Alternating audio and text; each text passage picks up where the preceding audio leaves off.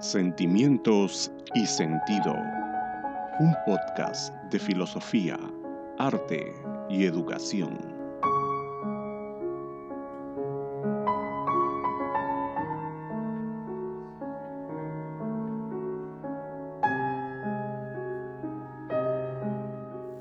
Hola, ¿cómo estás? Bienvenido al podcast de Filosofía, Arte y Educación si también te apasiona el mundo de las letras, te invito a acompañarme en esta aventura.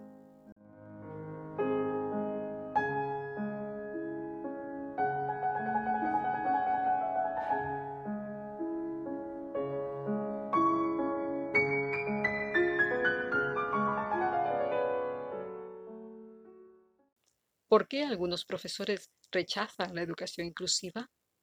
¿Qué debo hacer si soy uno de ellos y aún así debo trabajar en aulas inclusivas? Este episodio es parte de la serie de los dos anteriores sobre educación inclusiva, ya que en algunas conferencias con profesores surgieron diversas preguntas, de las cuales he tomado algunas de ellas para la realización del presente.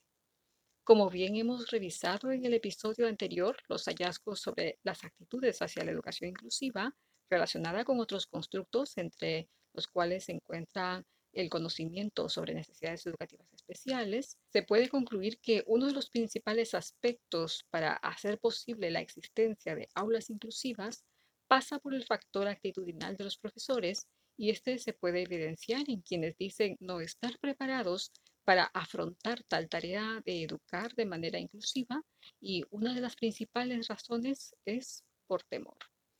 Pero, ¿cuál es ese temor que manifiestan algunos profesores? Partamos porque siempre se teme a lo desconocido. Y el problema se da porque existe el imaginario de que a las personas con necesidades educativas especiales se les debe enseñar de forma diferente. Con lo cual, pues un profesor que tiene esta mirada pensará que deberá estudiar otra carrera, tal vez ligada al ámbito de las ciencias de la salud, para comprender términos neurológicos porque es preciso conocer a los estudiantes, identificar las necesidades educativas especiales, hacer cambios magistrales en el currículo cuando se habla de realizar adaptaciones curriculares, porque tal vez tendré que recibir a los psicólogos o personal de apoyo en el aula, entonces me sentiré supervisado y más aún que atender con mayor fluidez a las familias que no siempre llegan con la mejor actitud. En fin, la educación inclusiva me generará más trabajo y no dispongo de mucho tiempo. Bien, puede ser que en estos ejemplos veamos algunas de nuestras contrariedades actuales o del pasado.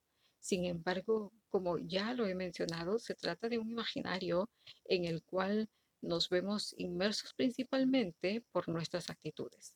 Tal vez carencia de vocación pudiese ser, pero también la rutina, o no menos importante, la falta de formación inicial en materias de inclusión. Pero, ¿por qué mencionamos la formación inicial del profesorado en la educación inclusiva?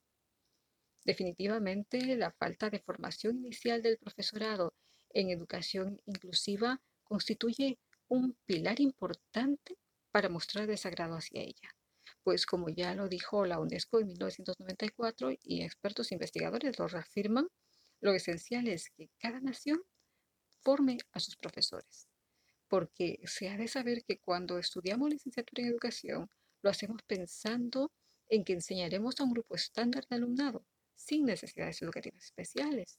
Pero en la actualidad, con el mundo que cambia a velocidades inimaginables, pues será preciso repensar las necesidades educativas especiales y no reducirlas a un solo colectivo como es la discapacidad o el trastorno específico de aprendizaje, que son los más comunes que solíamos reconocer en las aulas y tomar conciencia también de que todas las aulas son diversas, pues ya hemos conceptualizado en el episodio anterior las necesidades educativas especiales. Muy bien, ¿y qué supone ser maestro de educación inclusiva? Para ser maestro de educación inclusiva no se requiere el conocimiento de un profesional de la salud, sino que supone poseer un conocimiento precisamente pedagógico y didáctico, para saber cómo enseñar a cada uno de mis estudiantes de manera que todos logren aprender. Todos, es decir, sin excepción, que nadie se quede atrás.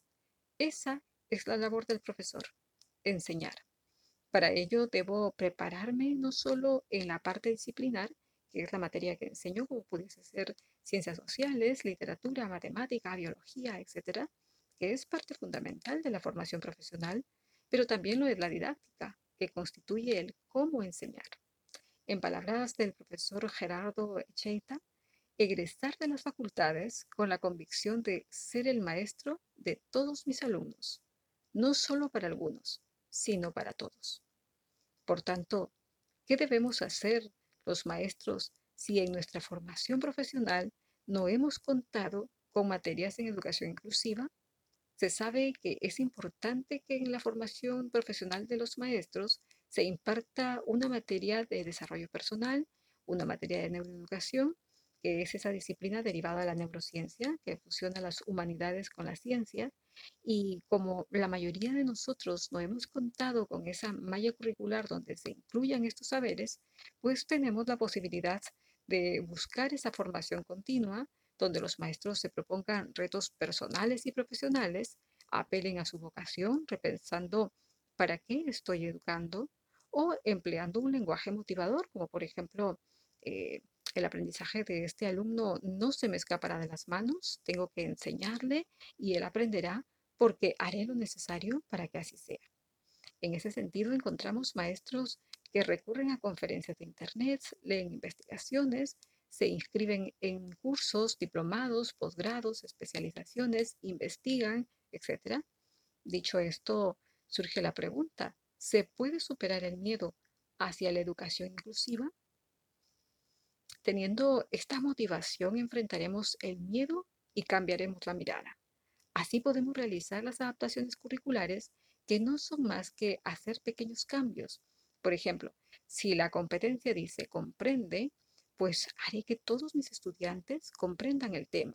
Y en una misma aula tendré un grupo viendo un vídeo, otro grupo con audiolibro, otro con una lectura o podemos montar una escena en la que todos participen y vivan ese tema que quiero que comprendan. Pueden pintar un lienzo o dibujar si busco pues, convivencia en el aula. Como verán, no estoy diciendo nada nuevo. Es lo que siempre hemos hecho en las aulas los maestros, enseñar. Además, el contacto con la diversidad, recordemos que ya lo decía Olpor, a quien nos hemos referido en el episodio anterior, nos ayudará a mejorar las actitudes favorables hacia ella y hasta pueden inspirarnos a mejorar nuestro trabajo. Y ahora recordemos una frase muy memorable del artista Pablo Picasso, como es, la inspiración existe, pero tiene que encontrarte trabajando. Entonces, sí es posible superar el miedo al trabajo en aulas inclusivas, pero para ello, ¿qué necesito?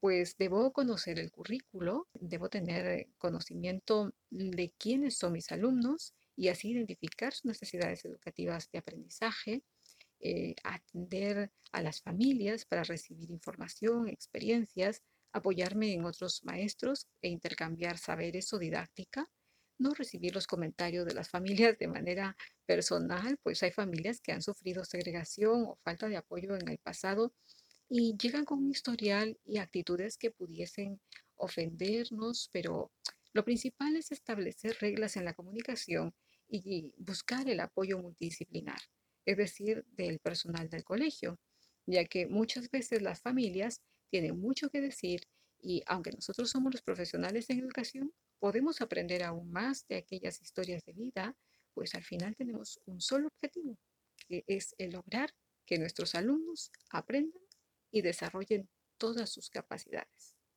En conclusión, como podemos observar, los maestros que se preguntan ¿para qué estoy enseñando?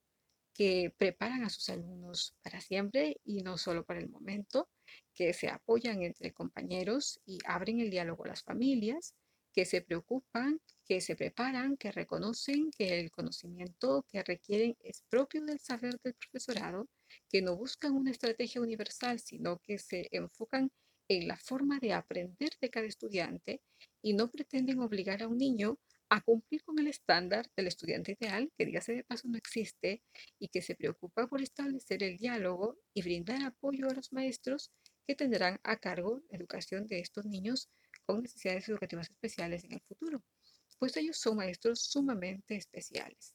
Son una excepción y de nosotros depende ir sumándonos a este grupo reducido aún que no instrumentaliza la educación inclusiva, sino que la practica en las aulas, que busca que cada contenido sea pertinente y se preocupa por afianzar su didáctica.